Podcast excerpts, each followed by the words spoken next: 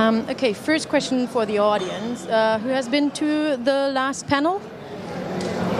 Oh, that's good. Perfect. So now we can start all over again. No, just kidding. Um, so the last panel was uh, about making the invisible visible, and now we are talking basically um, that was journalism. So we are now stepping into a specific part of journalism, which is VR and crisis regions. The possibilities, limits, do's, and don'ts. Um, so uh, to shortly introduce myself, my name is Kathleen, Kathleen Schröter from the Fraunhofer Heinrich Hertz Institute here in Berlin, and I'm running uh, the Innovation Center for Immersive Imaging Technologies, and that's I guess why they asked me to moderate that because I have a bit, bit of background in virtual reality and technology, um, and um, I'm really happy that they invited me, and I think that was uh, the idea of uh, InVR. So I will um, introduce our speakers um, so that you understand why are they here and what is their background and why it is specific that we um, choose um, those panelists together. So. Um, but I want to point out um, the last panel. It was about journalism, but they uh, said um, we are not talking about empathy. This panel is definitely talking about empathy, and um, I want to point out what does it mean. Um, and empathy it's basically the capacity to understand or feel um, what another person is experiencing from within his or her frame of reference. And um, our panel. Um, everybody on this panel basically knows how to put you in someone else's shoes. So we want to talk about this in the next 30 or 25 minutes, I heard. um, that why we think that 360 video and virtual reality is exactly the right tool um, to raise um, empathy and so forth. So let me introduce you to Christiane, uh, Gayatri, and Philip. Uh, first, Christiane. Uh, Christiane's background, Christiane Wittenbecher, um, next to ISIS um, terrorists in Iraq, at the front line in um, eastern Ukraine, on both sides of the Middle East conflict, or inside the biggest re refugee camps in the world. Christiane is passionate about um, being a reporter, and I think that is a very unique part to be in, and um, I'm really happy and surprised that females are working in this area and that you really pick this part. We will come back later to, to the question why. Um, her stories have brought her to Bangladesh, to Thailand, and Singapore. Um, one of her latest projects um, is um, basically uh, in Bangladesh. Um, I hope we, we have some time to talk about that. But she has a background in journalism, and she was um, uh, she has the experience for TV and web video editing for Axel Springer, ARD, and Spiegel Online. Um, apart from the crisis regions, I want to point out this one project that you have uh, received a Deutsche Reporterpreis. Um, that was um, about a Stasi prisoner, which is basically really important for this city we are in right now. Um, so this is a bit about Christiane. Then we have um, Gayatri Parameswaran. Uh, she's also uh, with a background in journalism. She is a VR creator and uh, co-founder of Now Here Media. Um, she started her career when she was 22 and basically as a conflict reporter focusing on human rights. Um, so she covered conflicts from the Maoist central India, um, Kashmir, Syria, Iraq. She basically covered um, or documented the underreported issues in over 25 countries. So her background also in, in journalism um, brought her then to um, virtual experiences, and there was one uh, part that she co-directed, which is This Is Love, which is a VR experience about intimate partner violence, which was screened at the UN Glo um, Global Voice uh, Film Festival in San Francisco, and she got a Social Impact Media Award nomination for that. Um, one of the VR experiences that she's working on right now is a, um, room scaled experience, um, and that is different to 360 video. Um, we will talk about that. Uh, it's called Walk with Me, um, and that is dedicated to the risk of explosives in Iraq. Tough. Last but not least, um, we have Philip, and Philipp Wenning. Um, he is part of InVR. Um, he has a background in the traditional filmmaking. Uh, he worked uh, since over 15 years in, uh, in filmmaking, cinema, TV, directing, editing. And Philip, I know quite well since years because I uh, have been there when his project, um, the Imagonaut, which is a 180 degree um, narrative, um, was um, world premiered at the Berlinale, and it was in our time lab, which is a 180 degree screening at Fraunhofer. Um, so together with Christian Möller and Sönke Kirchhoff, who is also here, um, he co-founded uh, InVR, and uh, this is basically a full-service production studio for virtual reality and 360 video.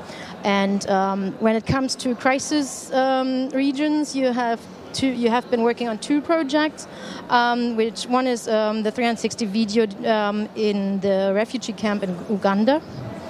Um, that focused on the minor children, interview, interviews with children, parents, and health workers, um, showing basically the reality of a refugee camp hospital.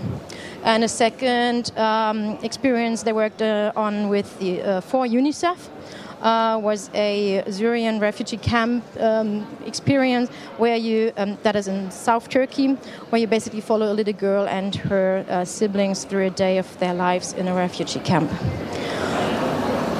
That's, yes. a lot of people talk about virtual reality as a gimmick. Um, now, after the introduction, you kind of understand now it's not only a gimmick, and we can use it in different ways. Um, I want to, um, with your background, I want to focus a bit um, on um, a, sh a, short. Um, Philip, uh, I pointed out two projects, but it is a full service uh, virtual reality 360 company you're working on with.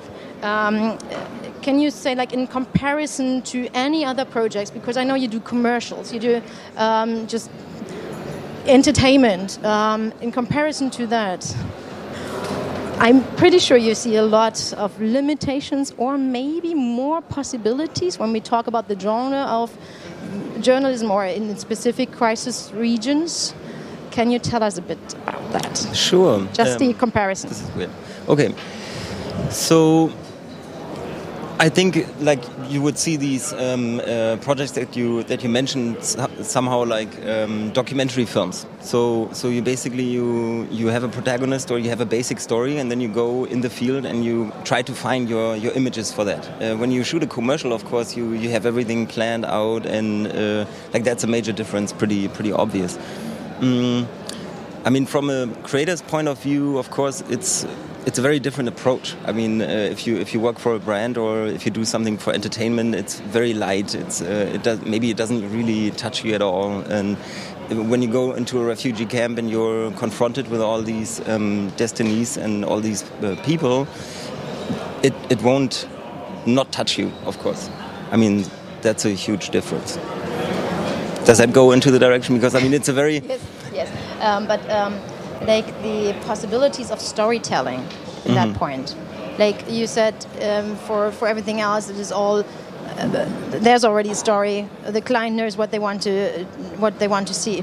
With this project, like with UNICEF, what are they approaching you with? What they, what are they saying that has to be the story? Yeah, but to be honest, on this level, there's not so much difference because I mean, they, they also want to have a product in the end. They yep. want to use it. Uh, they use it to collect donations. So it is somehow also like a commercial. I mean, it has mm-hmm. a, a, sense like this.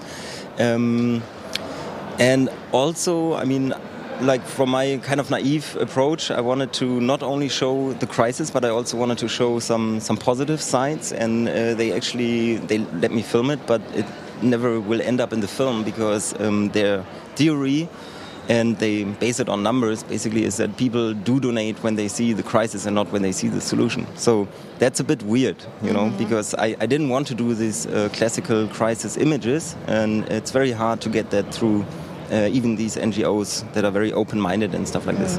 You have experience with other documentaries or journalism in 360 video, right? Sure.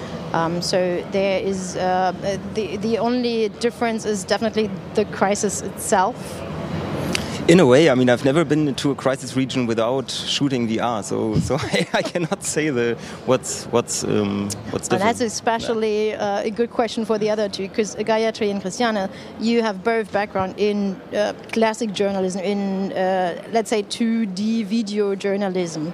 Um, there was a point where you said, "Okay, I am now stepping into VR or 360 video."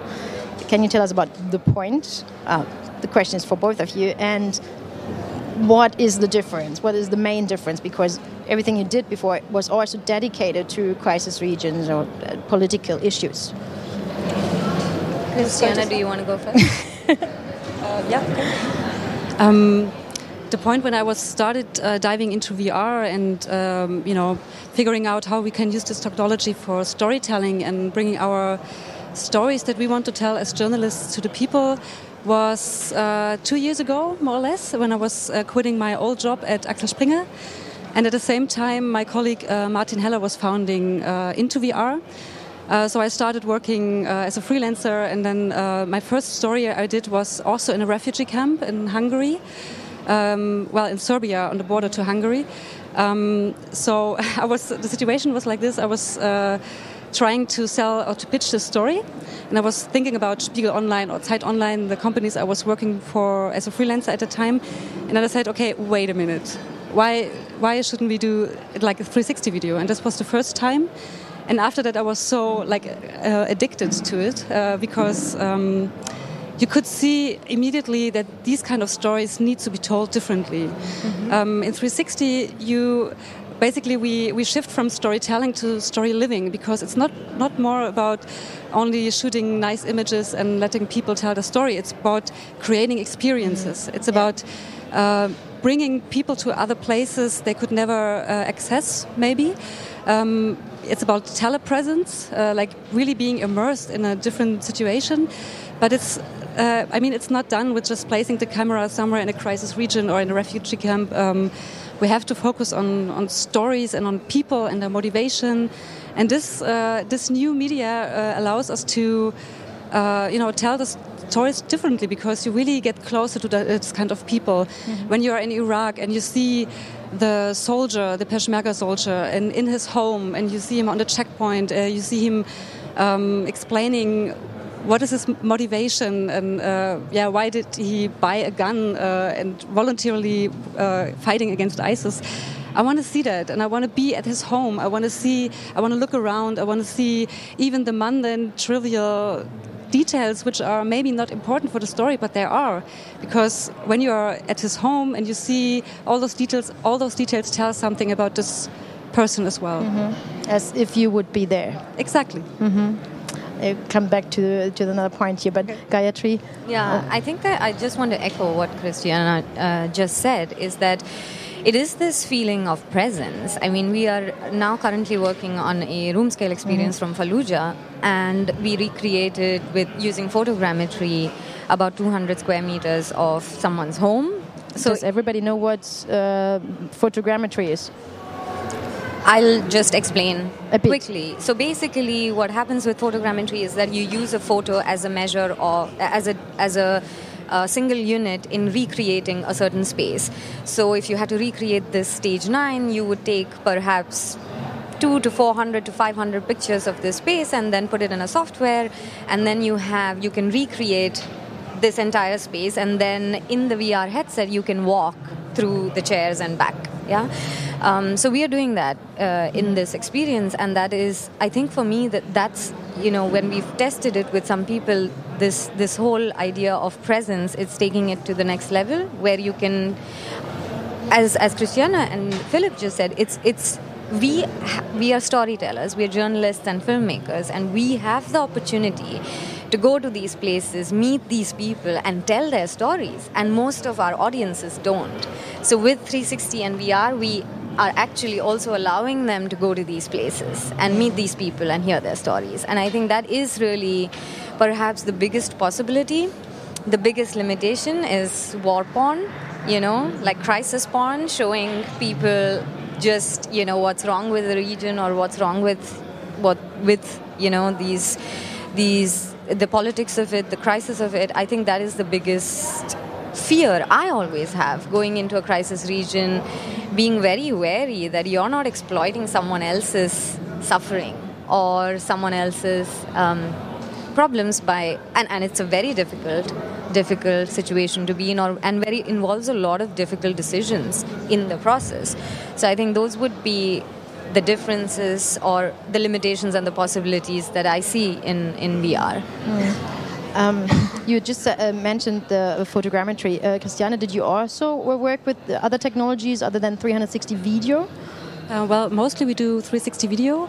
We also work on VR um, concepts, um, but most of our clients, especially for media companies, 360 is very attractive mm -hmm. because um, with 360 you could also bring uh, the content to the audience um, on a much lower level because you don't need, you don't necessarily need the ah, headset. Ah, yeah, okay. You can also yeah. use uh, an app, uh, YouTube, uh, you know, Magic Window, your, uh, your smartphone.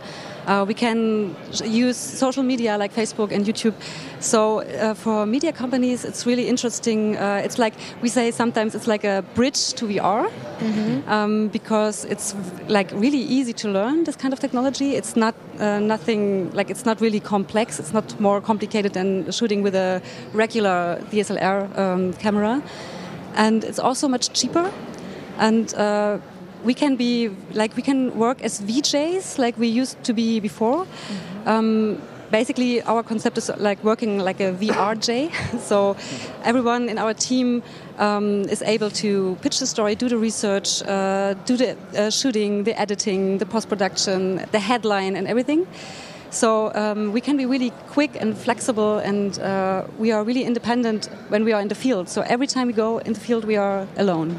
Okay, you said uh, you ju just started two years ago. Um, when I point this question now to Philip, Philip, I know a lot about the technology behind it. When she's saying everybody can edit in their company, you know a lot about stitching artifacts and so forth. So it sounds like Christiana doesn't have any issues with that. Are, you, are we at that point that we don't have issues with that anymore, or just is the audience like okay well, whatever. I think there will always be uh, this kind of um, uh, issue. Uh, I, I, think it really depends on on your story. I mean if your story is strong enough these uh, it, uh, uh, stitching artifacts don't matter so much, you know. And mm-hmm. I, I, guess that's what you're you're pointing at as well. It's it became a, a, consumer technology.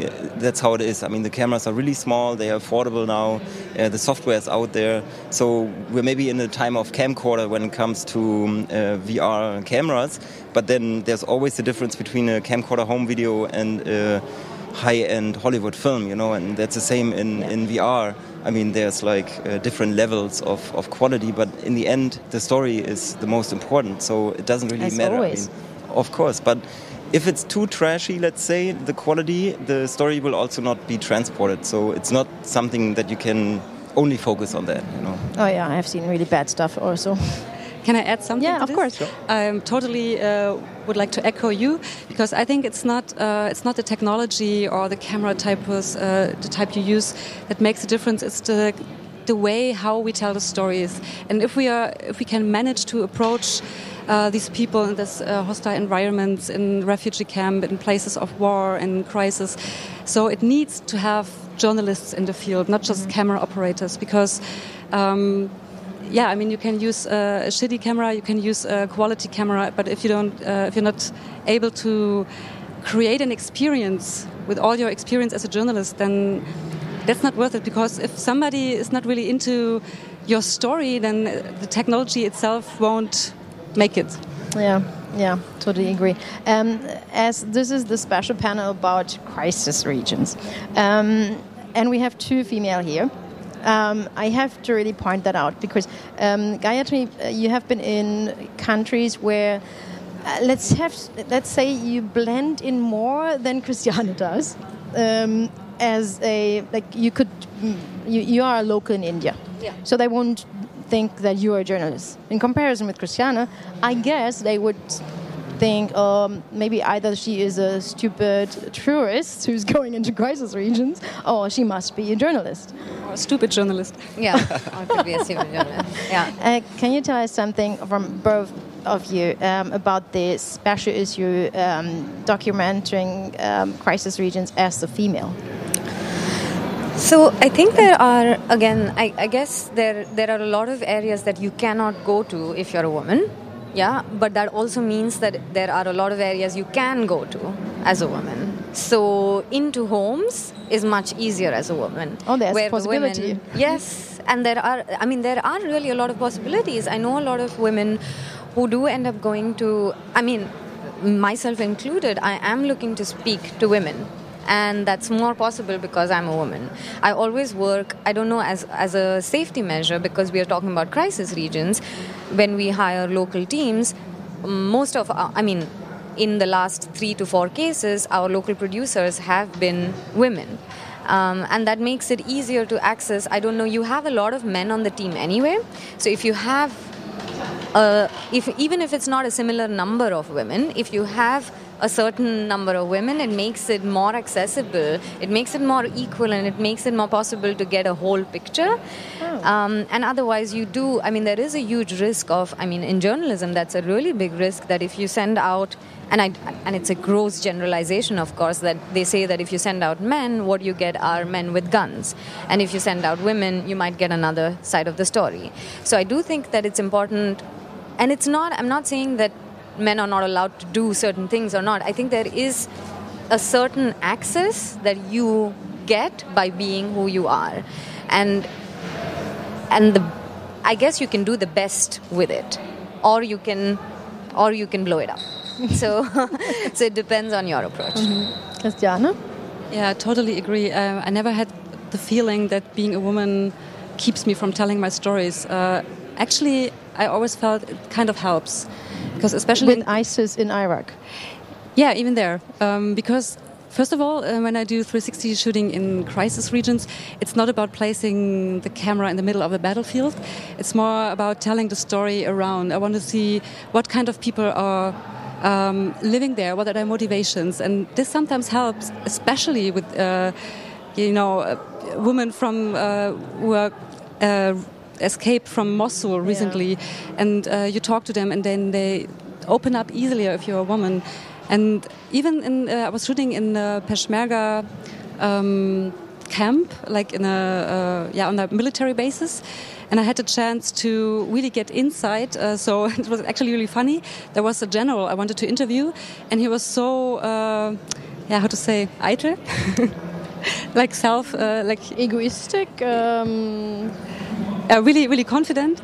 And uh, actually, he didn't he didn't answer any of my questions. He only talked about heroic stories of his past. Oh. But this again, this helped uh, to get access to them. And then there was the situation when they said like, okay, we have uh, um, like ISIS uh, terrorists uh, suspects. we are going to captivate them and interrogate them, so you can come with us now or never. Like, take it or leave it. So uh, we had the chance to actually join them and be there. And okay, I was the only woman there, but uh, I don't know. I didn't. I didn't feel like uh, they don't want uh, want me to have uh, to be there just because I'm a woman. Okay, then I have a, a question for all of you uh, regarding the time. It's like Tom is saying, oh, okay, one minute. Um, all of you, yes or no? Are you telling your parents that you're going before you go?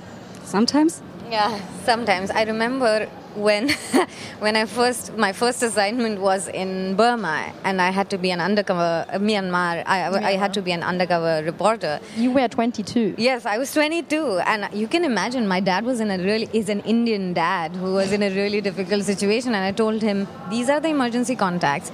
Do not contact anyone unless you don't hear from me from me for two weeks. and he, the next day, he was calling all the numbers on there, finding out where's my daughter, where's my daughter. two weeks. Mm. Yeah. So since then, I've been a little bit more cautious with, um, with um, yeah, saying where I'm going, where I'm not going, how big the risk is, and how small the risk is. Mm. Philip? I did tell my parents, yes. I also told them when I came back, so. That's actually good. Um, I see we do we have one question from the audience? Because yeah can we raise this? That would be awesome.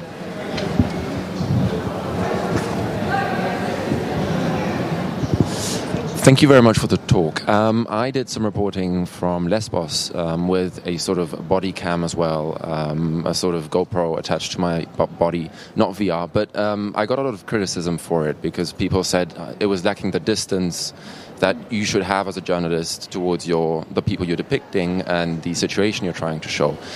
With VR, that's even even much. I mean, a, a much bigger question for you probably. How do you see that problem, or do you see it at all?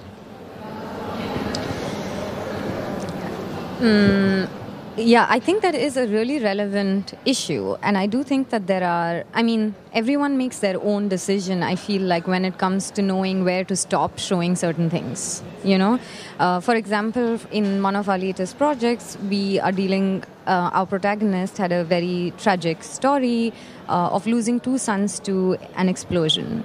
Uh, we wanted to recreate that explosion, but we didn't. I mean, I made the decision to not make it graphic because that's not the point of the story in, in one sense that I don't want to make people sick and feel really disturbed and traumatized. So I didn't get a graphic designer to design that graphic. Instead, chose to just show a blank with an explosion and the sound. Um, and I think every filmmaker, every creator at one point comes across this question when you're working, e- even whether you're using a body cam, whether you're using, you know, 2D or whatever medium that you have to know for yourself and be very sure where your line is and be able to defend that line. Because you might make the decision tomorrow to say okay no but i want to show that and you have your reasons for that and that should also be okay right? Um, yeah i was i was in lesbos too and i also um, I mean, this is a thing you're confronted with as a journalist all the time when you're in a situation like this it's like okay everyone is helping here everyone is saving lives and what am i doing? I'm just standing around with my camera uh, you know capturing everything. I'm the most useless person in the world right now in this situation. But this is uh, i mean it helps to remember that we have a reason to be there. And uh, we have a reason to tell the stories in, in vr and i totally agree to you. Uh, we have to be much more responsible with what we show because in 360 you are immersed. There's no way of escaping unless you throw away your glasses. So yeah, we that's the issue, of course. Mm. Uh, I just want to say I recommend any. Um, uh, studies about virtual reality and embodiment um, and uh, talking with uh, psychologists um, because virtual reality in comparison to any other medium can really hurt you physically and traumatize you so talking about horror stories in virtual reality people do that but there are studies that say don't do that please and that is also uh, that showing the explosion could be a horror and could be traumatizing. Um, yeah, so please read some stuff, do some homework, um, and watch films in the VR yeah. cinema. yes, there's a VR cinema, um, and I thank our panelists. And sorry for running over time. Thank you for your uh, attention.